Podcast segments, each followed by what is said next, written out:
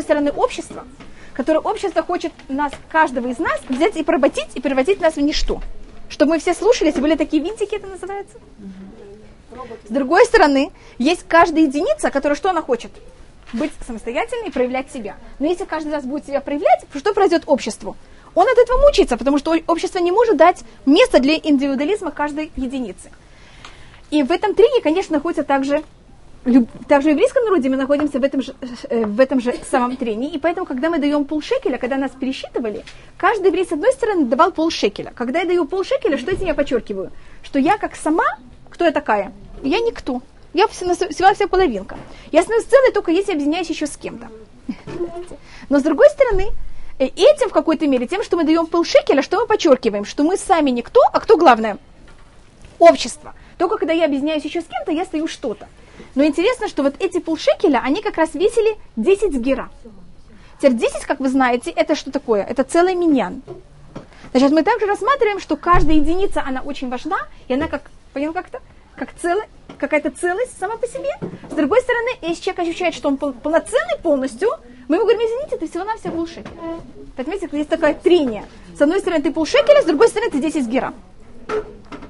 И у нас нет такого понятия, что единица за счет общества или общество за счет единицы. Мы стараемся, чтобы был какой-то компромисс и как-то взять и удержать и общество, и единицу, чтобы и то, и другое имело какие-то свои правила. Да, здравствуйте. Здравствуйте. Да, мы придем в другой стул. Здравствуйте. Так это у нас про шаббат, который был. Теперь следующий шаббат, который будет, э, значит, не этот, а через у нас будет Пашат Захор. Вы, может быть, слышали такую вещь. Значит, так как у нас будет э, следующий урок, я должна быть уделю Пурим, поэтому я уже этот беру и уделяю Паршат Захор. Или, может быть, вы найдете тут еще какой-нибудь стул? Тут еще какие-нибудь стулья? Спасибо, извините. И э, Паршат Захор это то, что мы должны взять и помнить все, что Всевышний взял, э, и более точно, то, что Амалек нам взял и сделал, когда мы взяли и вышли из Египта слушать паршат о том, что Амалек взял нам и сделал, а логически это мецва, и это мецва не только на мужчин, а также на женщин. И поэтому просто я рассматриваю об этом, и, может быть, мы также мы прочитаем то, что говорится, и где-то говорится в Туре об этом. А, у нас есть два, может быть, мы говорили об этом, что есть два сорта войны. Есть война, то, что называется Мельхамед Рушут, и есть война, которая называется Мельхамед Мицва. Мы говорили об этом в прошлом году. Мельхамед Решут – это значит война, которая... Э, мы воюем в случае, если а, мы хотим, скажем, взять и расширить границы, так как нам нужен, скажем, какой-нибудь спорт. Или нам нужен какой-то экономически очень важная точка, или стратегическая очень важная точка, которую мы хотим захватить. Это может быть одна возможность. А другая возможность, которая называется Мельхамед Решут, это в случае, когда мы своем сейчас с кем-то, не потому что он на нас напал, а потому что если я сейчас с ним не буду, буду воевать, тогда через, скажем, пять лет это будет уже такая опасность, что мы никогда его не сможем взять и захватить. Скажем, случай, который можно привести как пример, вы знаете, что Израиль в 1979 году взял и скинул бомбу на э, э, реактор, атомный реактор, который строил Ирак. Слышали о такой вещи, может быть? Так, такая вещь, когда мы взяли и сделали, такая вещь называется, вот это акт, значит, конечно, это было сделано не по всем правилам, по еврейскому закону, но теоретически это акт Мельхамед Решут. Понятно, как это? Потому что сейчас Ирак в тот момент для нас не был никакой опасностью, но если у Ирака будет атомная бомба, тогда что будет для Израиля? Израиль будет находиться совершенно в другой ситуации. Это будет очень большая опасность. В таком случае мы имеем право взять и начать вот такое военное действие. Значит, по еврейскому закону просто так начать воевать мы не имеем права, потому что это ставит опасность евреев, и это ставит опасность и убивает кого? Не евреев. Кто дал разрешение взять и просто так убивать не евреев. Для того, чтобы начать Мельхамед Решут, надо обычно, чтобы был царь, чтобы был Санедрин. У нас есть очень многие ограничения, как и в каком случае только можно взять и начать Мельхамед Решут, который в наше время тяжки не состоятся. Теперь Мельхамед Мицва, это, и в Мельхамед Решут, кто имеет право идти на войну, это только мужчины. И только мужчины, которые в этом году не женились. И только мужчины, которые в этом году не построили новый дом, в котором они еще не жили. И только мужчины, которые не посадили виноградник, еще не прошло 4 года с того момента, как они посадили этот виноградник. На человечке почти понятно, кто идет. Это на Мельхамед Решут невозможно всех мобилизовать. С другой стороны, есть понятие Мельхамед Мицва. На Мельхамед Мицва все обязаны, все мобилизованы. Э, выражение, которое говорится в, в Аллаха об этом, это хатан михедро бекаля михупата. Жених из своей комнаты и же, невеста из-под хупы. Значит, женщины и мужчины. И понятно, почему говорится о женихе и невесте? Потому что Мельхамед решут, мужчины, не, если они женились в этом году, они, в этот год они не идут на войну. Поэтому специально говорится фраза, которая также не просто говорит о мужчине и женщине, а даже если они только сейчас женились, они также обязаны идти на войну. Мельхамед Мецва, она относится только к трем случаям. Это война против Амалека, как вы видите. И вы замечаете, что когда э, в Мегилат Эстер, когда Хаман, он амаликитян, кто воюет против Хамана? Воюет не только Мордыхай, что он мужчина, а кто также воюет? Эстер, она женщина. И это совершенно не случайно. Подчеркнуть, что также женщины обязаны в войне против Амалека. Значит, у нас война с Амалеком, захват Израиля. Есть мнение, что это только имеется в виду захват, когда мы захватили его первый раз во время в период Иушуа. И последняя вещь – это если враги взяли и вошли в Израиль. Значит, если враги ворвались в Израиль, тогда автоматически мы все мобилизованы. Теперь, если мы не помогаем, а мешаем на поле битвы, тогда мы туда не идем. Но логически, если надо нашу помощь, мы обязаны все идти воевать, потому что у нас есть правило «Хабаля угиха хашкем леурго». Если кто-то хочет вас убить, что вы должны делать заранее? Убить, убить его до этого. И понятно, что если враги ворвались в Израиль, в каком положении мы все? Мы все в опасности при опасности жизни. И понятно, что и как это будет. В таком случае мы все мобилизованы. Так это первый, так как Паршат Захор, да, да, пожалуйста. Это будет следующий, только я говорю, что я делаю это заранее. Мы э, читаем Паршат Захор о том, как мы должны помнить все, что нам сделал Амалик. У нас или конечно Два раза, когда мы это читаем. Значит, первый раз мы это читаем в шаббат перед Пурим. Это читается утром. Вы приходите в Бетакнесет, и, значит, есть утренняя молитва. После утренней молитвы у нас есть э, Крата Тура, чтение Торы. Заканчивается чтение всей Торы. Это будет Пашат ЦВ. И потом, вы, обычно, если синагога достаточно богатая, у них есть другой свиток Торы, вынимаете еще один свиток Торы и читаете из Паршат Захор. Паршат Захор это, это утром. Значит, если начинается, скажем, молитва 8, это явно не будет раньше, чем 9 или даже здесь 15.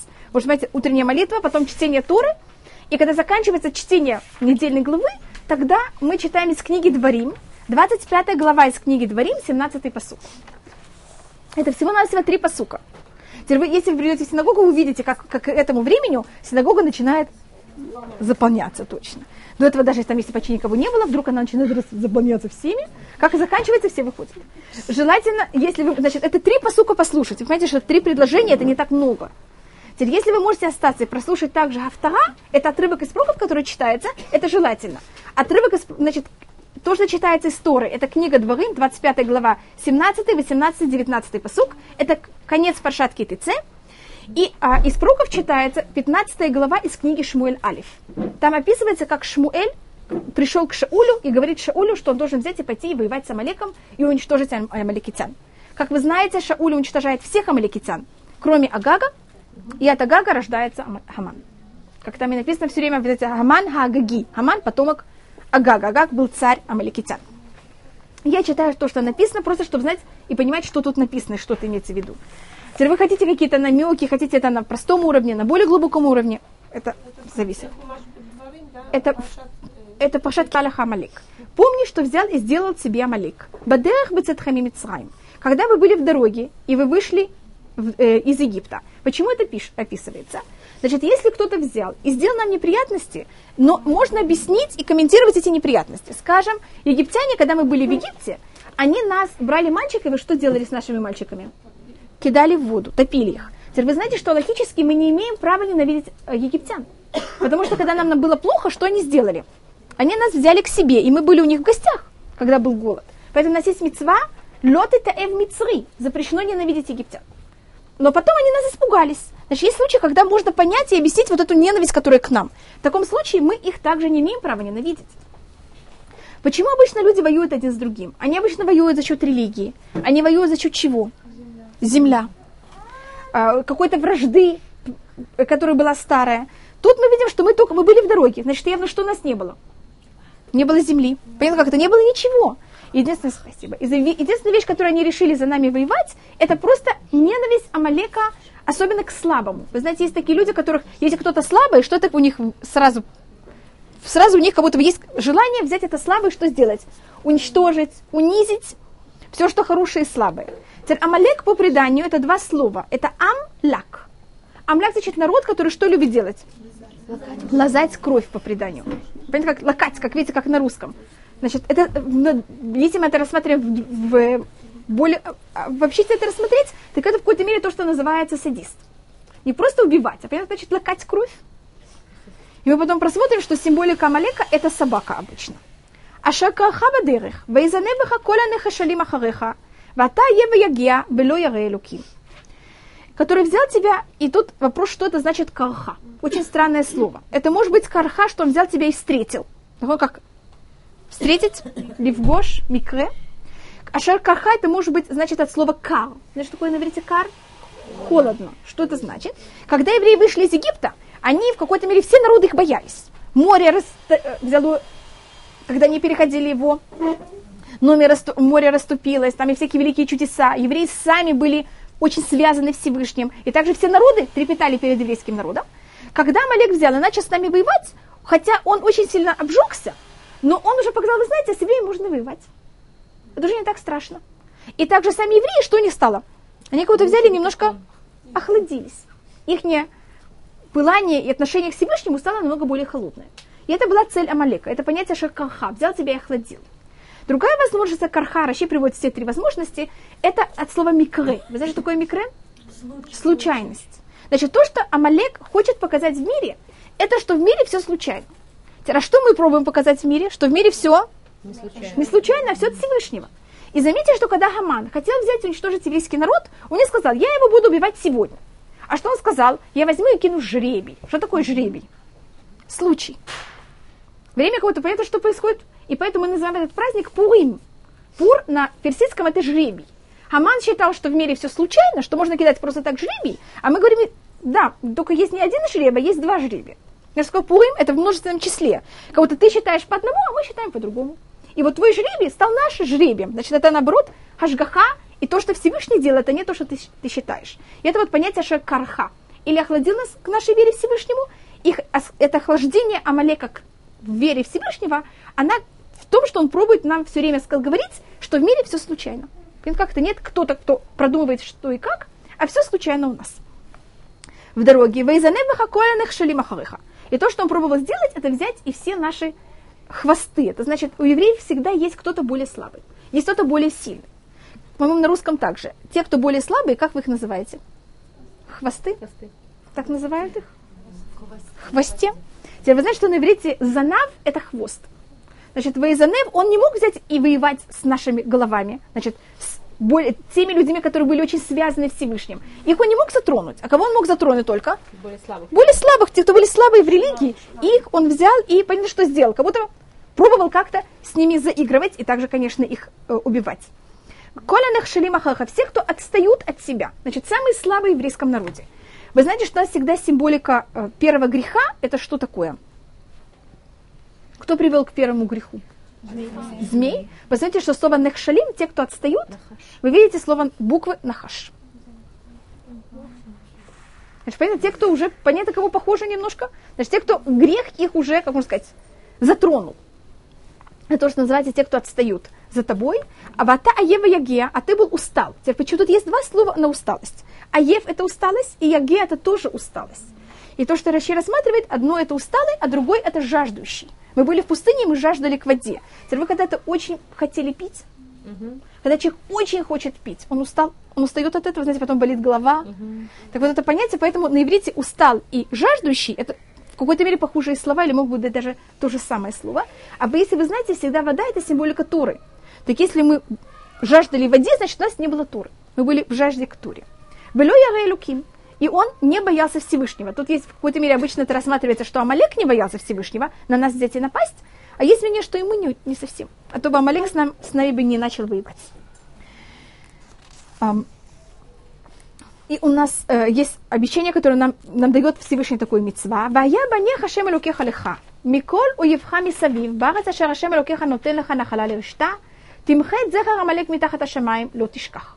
Значит, видите, это вот эти три посука, и когда Всевышний возьмет и сделает так, что ты, у тебя будет спокойствие от всех врагов вокруг в твоей стране, которые Всевышний тебе дает, возьми и стери память Амалека от под небес, не забывай. Значит, нас это пишет Ваймонит, что когда мы вошли в Израиль, у нас были три мицвод. Мы должны были сначала взять и захватить Израиль, это как будто еще до этого, это вот данное для того, чтобы дальше исполнять мицвод. Следующее это мы должны были себе сделать царя.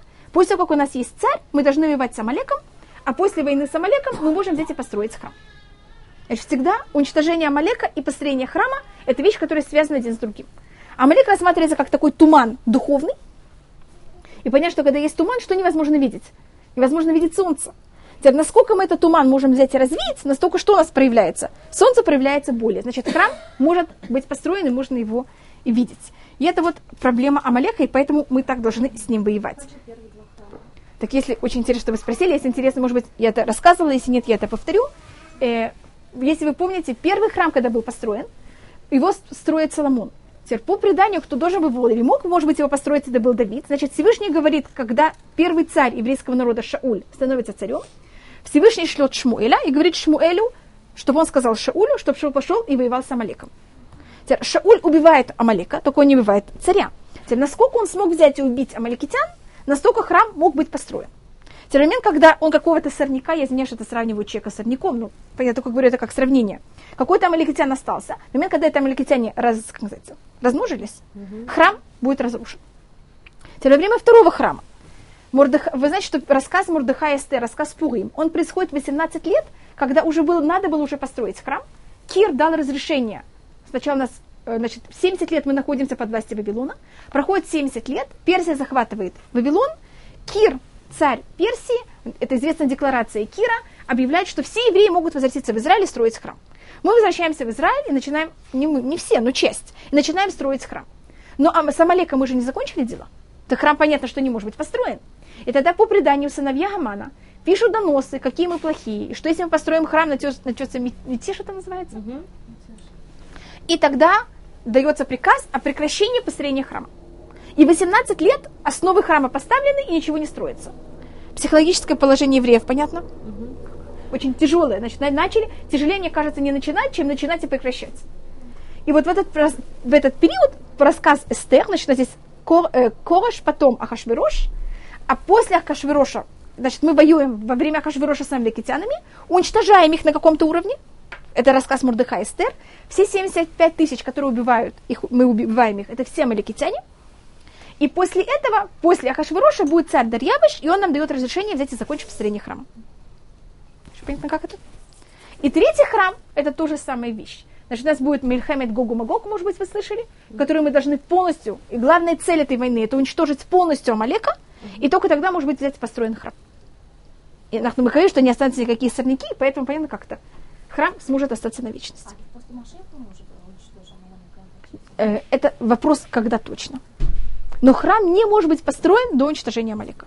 Значит, Мирхамед Гогу Магог должна быть сначала, а потом только может быть построение храма. Значит, понятно, потому что они не могут быть, это какое-то нет две совместимые вещи. Дорогая, а вольнее, когда придет Машех, не будет сразу храм, как Машех?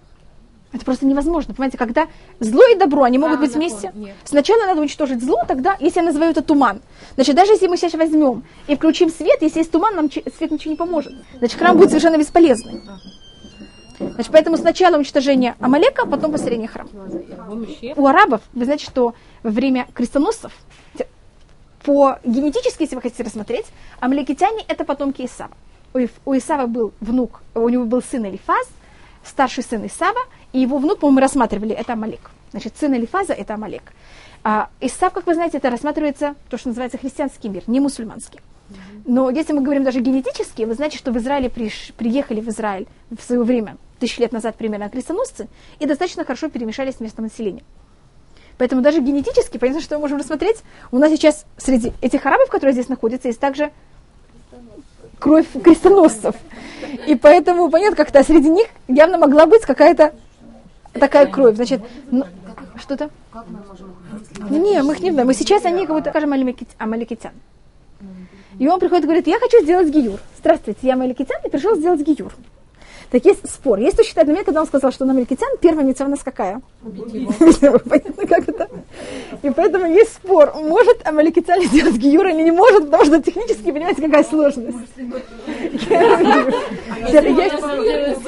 А, у нас есть книги Шмуэль Бет в первой главе. Там есть рассказ, как кто-то пришел к, э, к Давиду и говорит, здравствуйте, я Маликитян. И я сын Гера Амаликитянского.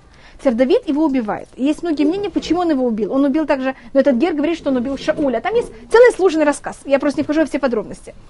И по одному мнению рассматривается, что Амаликитян может делать гиюр, по другому мнению нет. Я тут не вхожу в технические стороны.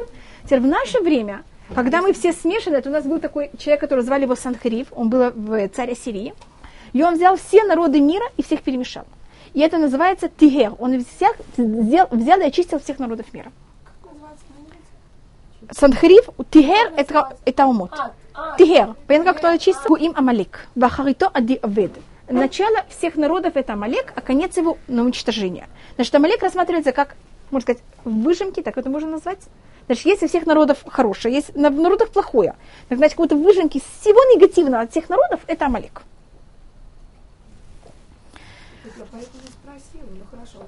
Понятие такое хладнокровности. Ну, может быть, да, надо соблюдать, мы будем. Но нет такого жара соблюдения мецвод. Это вот какой-то немножко такой амаликитянский подход. И другая вещь, это рассмотреть, что все в мире случайно.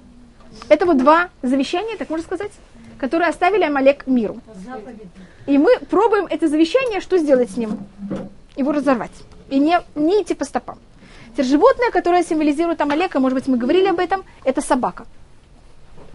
И, скажем, э, вы, должно быть, знаете, что немцы, которые, я думаю, они не читали, не занимались этим, если вы хотели бы рассмотреть немцев, какое животное символизировало их, особенно когда во всех уничтожениях, это была немецкая овчарка.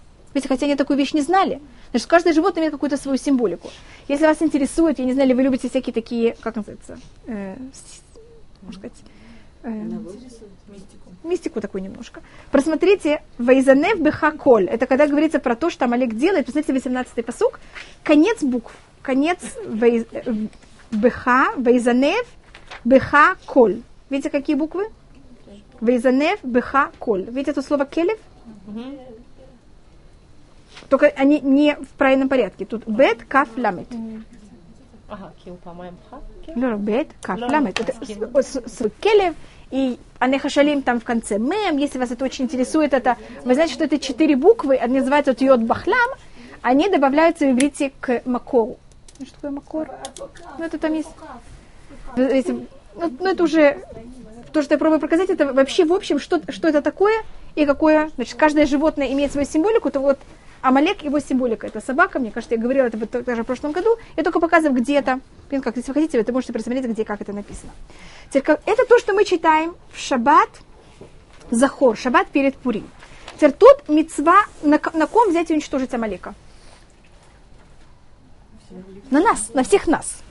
Теперь у нас есть друг, в Пурим сам, если бы из Раташем вы сможете в Пурим прийти в синагогу, не только читать Магилат Эстер, а также услышать чтение Туры, у нас есть еще одно место, где говорится про Амалека, и это то, что мы читаем в сам Пурим. Это Паршат э, Бешалах, конец Паршат Бешалах, когда амаликитяне, перед тем, как мы получили Тору, пришли с нами воевать, когда вот все это происходило. Это книга Шмот, 17 глава, 8 посук. Значит, я тоже это читаю, и если вы, как я говорю, если вы придете в Бетакнесет в Пурим, это то, что вы услышите.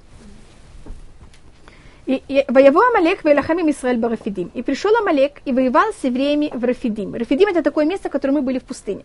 Мы дальше говорит, почему нам говорится это место. Чем это важно? Вы знаете, что такое на иврите рафе? Э, Расслабленный. Говорится, рафидим это как два слова. Рафу едегим. Расслабились их не руки. Значит, так мы берем и держим Тору, учим ее сильно, а у нас немножко расслабились руки в отношении чтения, занятия Торы. Теперь, как у нас вот это есть такое, как можно сказать, ослабление такое? Угу. Кто приходит сразу? Амалек. Амалек. Амалек всегда называется палкой. И нам кажется, что то, что есть народы вокруг, это в какой-то мере нам мешает. Также их не ненависть к нам. Но говорит Мидраж, что когда мы получили Тору, это начинается уже с войны с Амалеком с нами в Эрфидим, Всевышний их приготовил первоначально. Вы знаете, что гора, на которой мы получали Тору, называется Гар Синай. Она пишется с самых. Но у нас есть понятие, что есть письменная тура, есть устная тура. На устном уровне, не на письменном, син, синай напоминает какое слово? Син-а. Хотя син-а пишется щином. Я подчеркиваю, это только на уровне устной туры, не письменной. И почему это тоже очень похожее слово, что когда Всевышний нам дал Тору специально на горе, которая называется «похоже на слух, на ненависть», что эта ненависть, она охраняет нас от того, чтобы мы не взяли и не полностью растворились среди других народов. И в момент, когда мы себя плохо ведем, сразу кто приходит к нам в гости? А Малека говорит, здравствуйте, я пришел. Если мы рассматриваем, скажем, если говорим про немцев, и мы их рассматриваем в каком-то уровне амаликитяне, посмотрите, как они пришли тоже для той же самой э, цели. Когда мы начали в Германии забывать вообще, кто такой еврей, и были уже очень много смешанных браков, так немцы начали брать и копаться, кто на четверть еврей, кто на треть еврей. Вы, вы должны быть, читали о всех этих вещах. И все это раскапывали. Значит, видите, как они исполняли какую вещь? Напоминали нам с палкой, кто такой еврей. И для этого приготовлены амаликитяне. Как мы немножко охлаждаемся к Торе, Амалек сразу к нам приходит. А как они хотели убить все душа... У арабов есть какое-то тоже сейчас, в настоящий момент, я говорю, за счет этих там крестоносцев и всего. Но они ненавидят нас, потому что мы пришли в страну, которую они считают свою. Значит, с арабами у нас какая-то логичная ненависть. И они кому-то говорят, если вы уберетесь из этой земли, мы за вами больше не будем бегать. А Амалек это не а, ну да, не-не, я, нет никакой логики. Значит, момент, когда кто-то с нами воюет, без никакой логики, мы называем, без причины, мы тогда называем его Амалеком. А когда кто-то с нами воюет с какой-то минимальной логикой, тогда мы не можем его назвать Амалек, у него же есть какая-то причина, есть какая-то логика в этом. Значит, Амалек это ненависть к нам без никакой логики. Отстаивать свои права. Да. Как бы. отстаивать свои да. права. В книге говорится, что кто должен уничтожать Амалека, это мы. Сейчас вы видите совершенно что-то другое. И это вот связано с тем, что вы говорите. Хава, если, извиняюсь, если ну, написано, что... לנו אנשים, נכון, וצא יילחם בעמלק מחר, אנוכי ניצב על ראש הגבעה, ומטה אלוקים בידי. И сказал Муше к Иушуа, выбери нам людей и выйти и воюй с Амалеком. Завтра я буду стоять на горе, и палка Всевышнего в моих руках. Значит, первым делом то, что вы видите, Муше не идет воевать с Амалеком. Он шлет Иушуа. По-моему, мы рассматривали, что кто может воевать с Амалеком, это только потомки Рахель. Мы говорили с вами, почему? Или мы такое еще вообще не рассматривали? Просто не помню, поэтому я... Юш Муше, он потомок Леви, колена Леви. Теперь у Амалека, как потомка Исава, есть какие-то духовные корни, какие-то духовные силы. Теперь силы Амалека, как и Исава, это что Исав очень уважал родителей. Помните, как он уважал отца? Что никто так не уважал отца. Теперь мы сейчас как раз учим про продажу Юсефа. Это в то, что мы проходим по Хумашу. И когда братья взяли и продали э, Юсефа, кто от этого ужасно страдал, кто оплакивал Юсефа ужасно. Значит, мы тут нанесли очень тяжелую э, ощущение для отца. Значит, уважение отца с нашей стороны, с нашей, значит, потомки Илиа, было очень тяжелое к Якову. Поэтому Исаак говорит, а я лучше вас. Видите, я уважал отца. И когда я хотел убить Якова, я сказал, я подожду, пока отец умрет, а только потом я убью Якова. А вы решили продать Иосифа когда? При жизни Якова. Хотя вы знали, да, вы зна, хотя вы знали, на какую боль это может мне принести, вы знали, насколько я люблю Иосифа. Поэтому какое-то уважение отца у Исава более сильное, чем у нас. Поэтому у него есть какой-то духовный приоритет к нам. И добавочно, когда Исав может сказать, я вас ненавижу, потому что вы мне сделали что-то плохое. Значит, Яков его обманул. Теперь Йосеф с своей стороны, и то же самое в какой-то мере Бениамин, как потомки Рахель, что они могут сказать? Йосеф, братья продали Йосеф. Значит, Йосеф сейчас оказывается на месте кого? Исава. Теперь, когда братья приходят к Йосефу, и они сейчас полностью в его руках, что делает Йосеф? Прощает. Поэтому Йосеф может сказать, Исав, я был на твоем месте, я простил. Еще хуже. Понятно, как это? Поэтому Йосеф, и также, если мы говорим о уважении отца, он же не, он же не в том, что его продали в какой-то мере. Поэтому уважение отца, и также в том, в понятии ненависти, потомки Рахель, у них есть эта же сила, как у Исава, и в какой-то мере даже более большая. И потом всегда в течение всей истории, если будет война с Амалеком, в ней только могут участвовать потомки Рахель. Значит, может быть также и потомки других э, проматерей, также Леа и также других. Но явно какое-то количество потомков Рахель там обязательно должно быть, а то мы просто не можем воевать. Юсефа можно тоже упрекнуть в том, что... Храмом. Перед построением первого храма, то, что вы спросили. Элька, тогда у нас кто воюет? Шауль, если вы знаете, он глав, глав, главный, главный командующий. Э, Шауль, он из какого колена? Бениамин. И Мордыхай, и Эстер, они из Бениамина.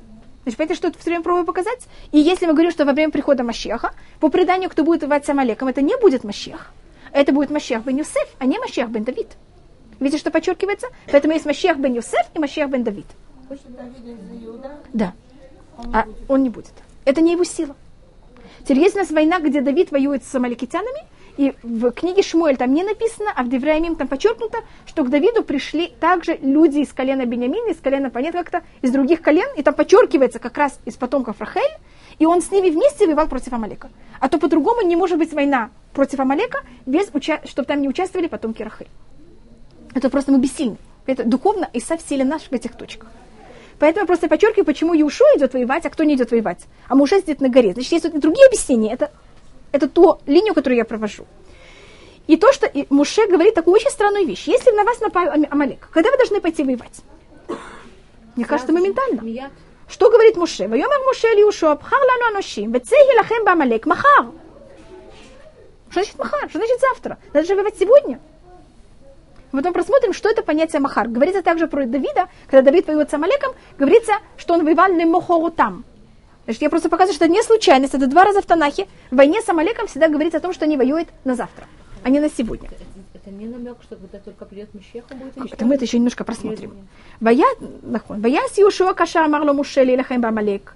И сделал Юшуа, как ему сказал Муше, у Муше Арон Вехур Алу Роша Гива. А Муше Арон и Хур поднялись на эм, холм, и там, как вы знаете, они будут сидеть, они, Муше будет поднимать руки, и руки будут падать. Хотите, я это также это прочитаю. Это не прямо связано с Амалеком, поэтому я это блин, как-то немножко перепрыгиваю. Просто если вас интересует, может быть, мы говорили о том, что когда придет Машех, у нас должны быть Ильява Нави, Машех бен Юсеф и Машех бен Давид. Так Муше, он тут, в какой-то мере, тот, кто исполняет должность Ильява Нави, и мы говорили, по-моему, что такое Илья Нави, тот, кто будет связывать нас с еврейским народом и нас между собой, и еврейским народом с Всевышним, и каждого из нас один с другим без всяких ссор и раздор. Теперь в это поколение, когда мы выходим из Египта, у нас есть две личности, которые этим занимаются. Муше объединяет нас с Всевышним, а Аарон объединяет нас один с другим. Помните, что Аарон занимался тем, что он создавал мир всюду. А Илья Нави это будет эта вот личность, которая занимает эту должность. Иушуа – это в какой-то мере Машех бен Юсеф, а Хур, вы знаете, кто такой Хур? Это потомок Мирьям, сын Мирьям, его отец Калев, потомок из колена Иуда. Он тут символизирует Машех бен Давид. Понятно? Его потом убивают во время Хэта Эгель. Значит, видите, у нас всегда есть вот эта тройка, если так можем назвать. Особенно в войне с Амалеком. Что-то? Оно- Рамбан рассматривает, что точно так же, как с первой войне с Амалеком. У нас есть эта троица. Извините, что так говорю, может быть, это не очень правильно. Так точно так же это, эти три духовные силы будут всегда проявляться в еврейском народе, всегда в любой войне с Амалеком и, конечно, в последней нашей войне в Мельхамед Гогу Магогу. И руки Муше тяжелые, значит, это перепрыгнула. И то, что подчеркивается, «Ваи ядав эмуна от Бога Шамиш». И руки Муше, они были все время в вере до захода солнца. Значит, война, которая будет у нас с Амалеком, это будет война о вере. И она начинается в этот момент, поэтому я подчеркнула всегда, что такое колха. Или охладил нас понятие веры, или вообще показал нам, что что в мире все. Случайно. Значит, мы говорим, что в мире все от Всевышнего, это вера. А если мы говорим, что в мире все как жребий и случай, случай это же противоположность. И поэтому тем, что занимались руки Муше, это что доказать? Ваи ядав эмуна. Это первый раз в Танахе, что слово эмуна появляется в Торе. Это вот понятие веры. И как раз эта вера, она противоположность Амалека. Амалек воюет против нас, а руки Муше, они именно воюют в понятии веры, понятно как-то, и они очень тяжелые. И вы знаете, что на иврите ядаим – это мужское или женский род? Женский. Тут у нас есть несколько раз в Танахе, когда руки, они мужского рода, и тут это первый раз. Веидей муше кведим.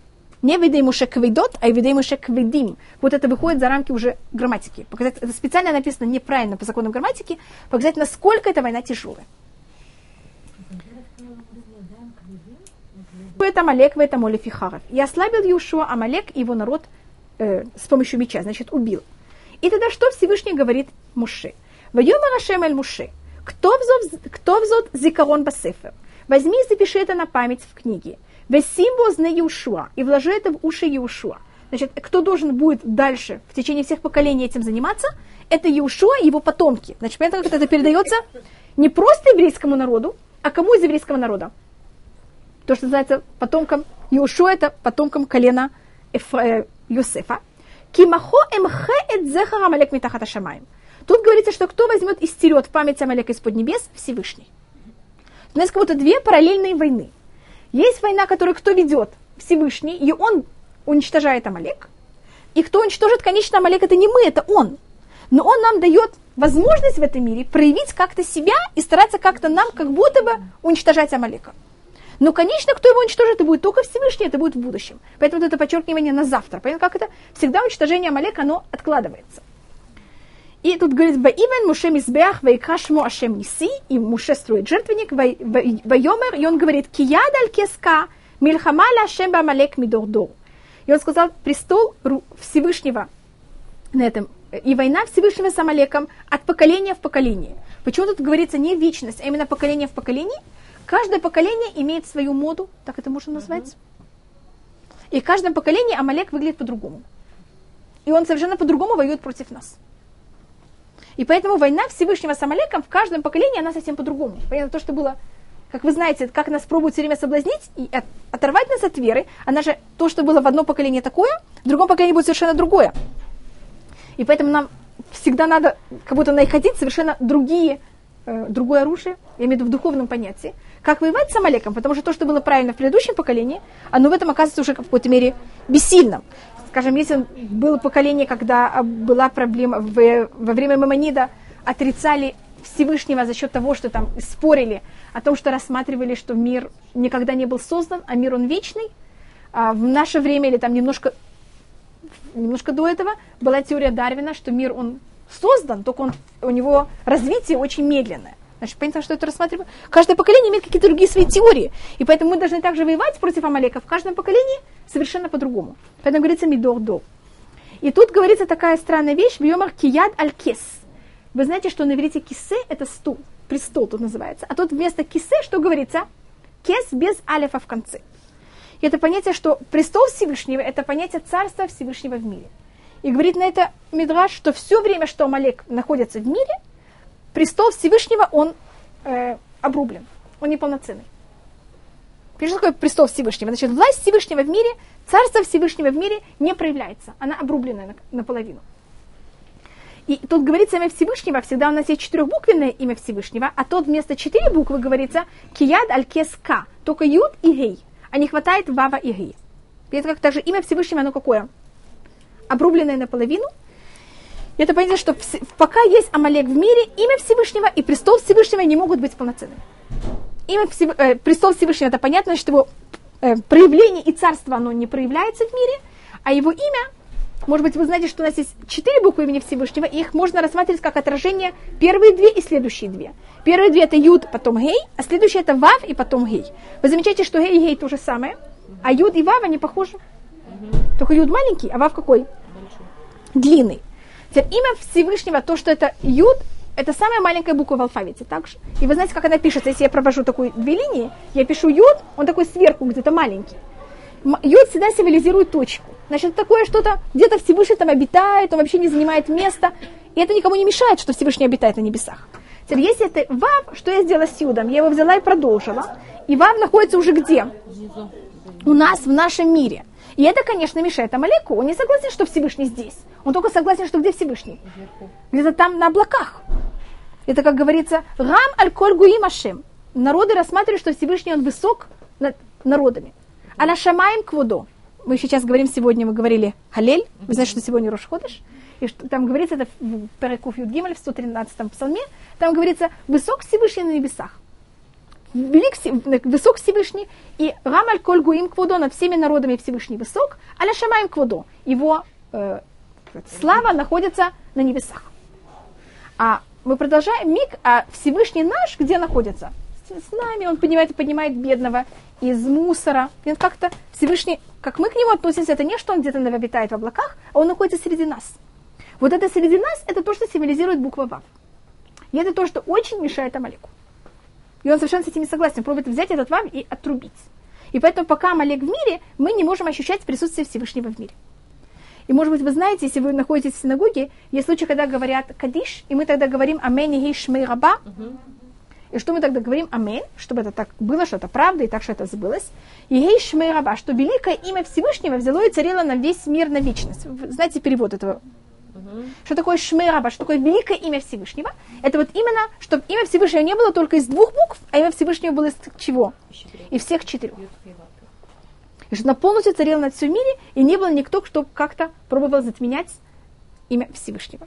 Так это вот немножко то, что я хотела рассмотреть про а, Пашат Захор, так как я боялась, что мы, может быть, не успеем понять, как это взять и рассмотреть перед Патшазахором. У нас есть мецва, я говорю, также у женщин, как и у мужчин, взять это и э, слушать.